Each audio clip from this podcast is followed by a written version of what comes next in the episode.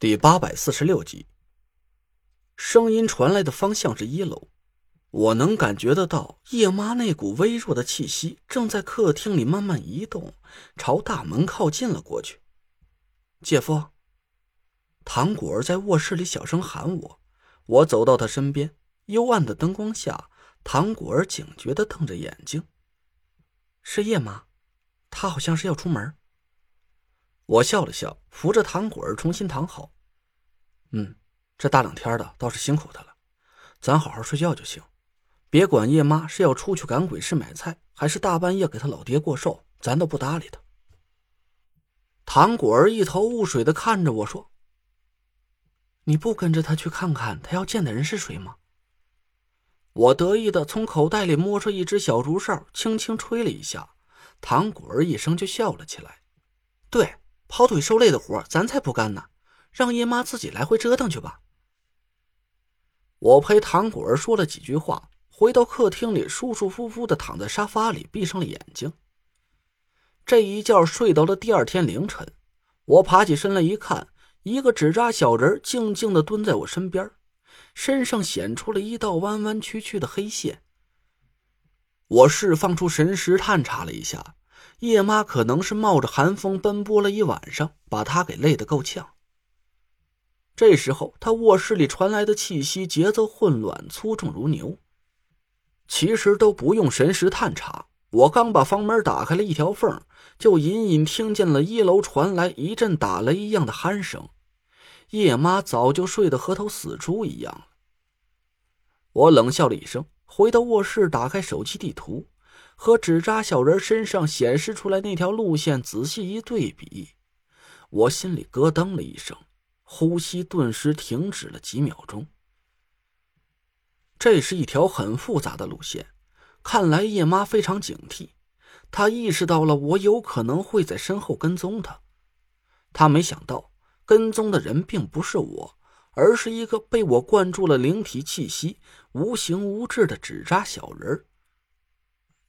从手机地图上可以清楚的看出来，叶妈从家里出发以后，绕着几条看似根本就不合理的路线来回转了几个大圈最终停在了郭永哲住的那个小区里。我的脑子一下子就嗡了一声，郭永哲，真的是他！一连串画面在我脑子里不停的闪起。他抱着一台单反相机，大言不惭的说要在潘浩面前给我们引荐一下。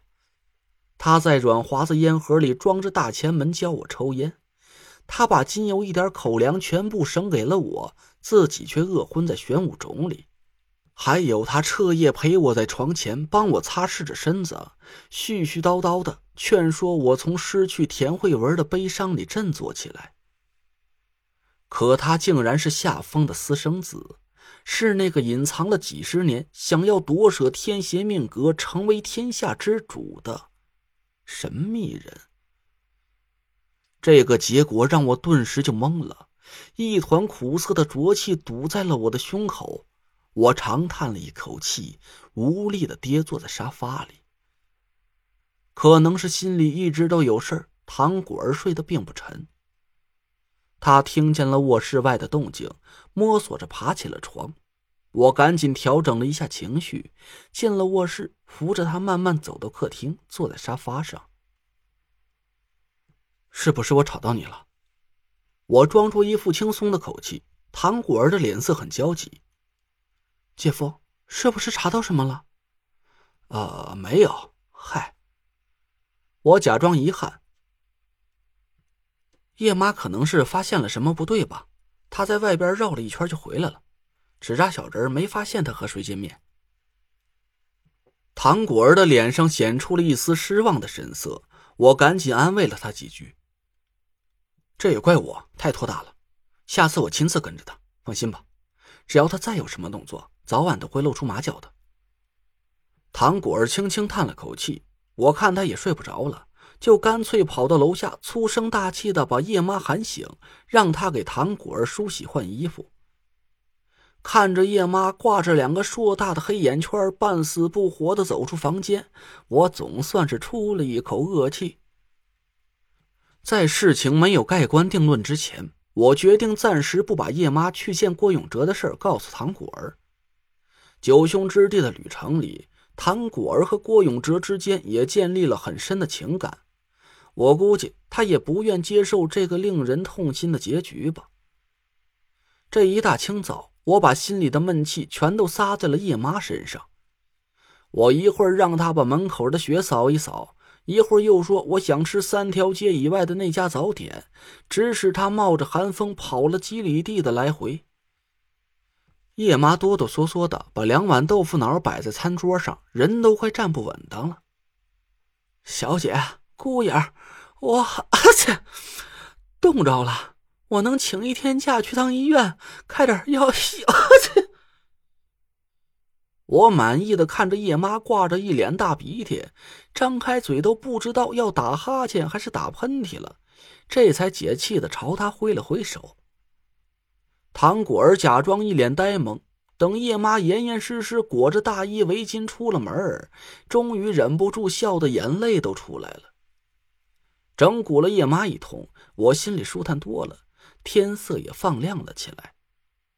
我看了看时间，估摸着王月已经上班了，又给他打了个电话，却还是没人接听。我感觉有点奇怪，给王旭拨了个电话，他倒是很快就接了起来。哟，雷着呀，你可有日子没给我打电话了，什么事啊？我笑道说：“王叔。”前段时间我出去了一趟，这才回来没几天，还没来得及跟你联系呢。最近王月是不是很忙啊？我给他打电话打好几次了，他都没接。哦，月月啊，是他最近很忙，连我这个当爸的都难得见他一面。王旭的语气挺奇怪的，他嘴里埋怨着，但好像每个字都透着一股兴奋的劲儿。嗨，王叔。怎么听你这意思啊？你见不着他还挺高兴的，你有这么嫌弃你闺女吗？王旭哈哈笑了几声，说：“是啊，以前呢见他是挺嫌弃的，不过这回好了，以后有人替我管着他，也用不着我在他耳边叨叨叨叨叨叨叨了。这以后再想嫌弃他呀，嗨，还没什么机会了。”我愣了一下，随后脸色一喜。哟，王叔，看这意思，我得恭喜你了。这是好事将近了呀，日子定了吗？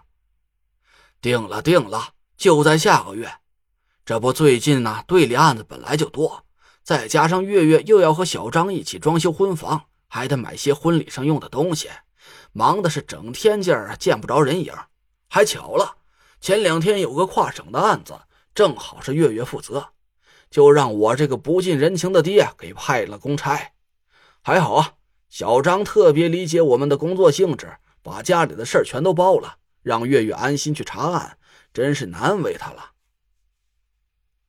我笑着恭喜了王旭几句，刚在犹豫要不要让王旭帮忙给我检查一下那几个有疑点的 DNA，我的手机却嘟嘟的响了几声，进来了一个电话。我朝着手机屏幕上看了一眼，笑了起来，说：“曹操，曹操到。”打进电话的人正是王月。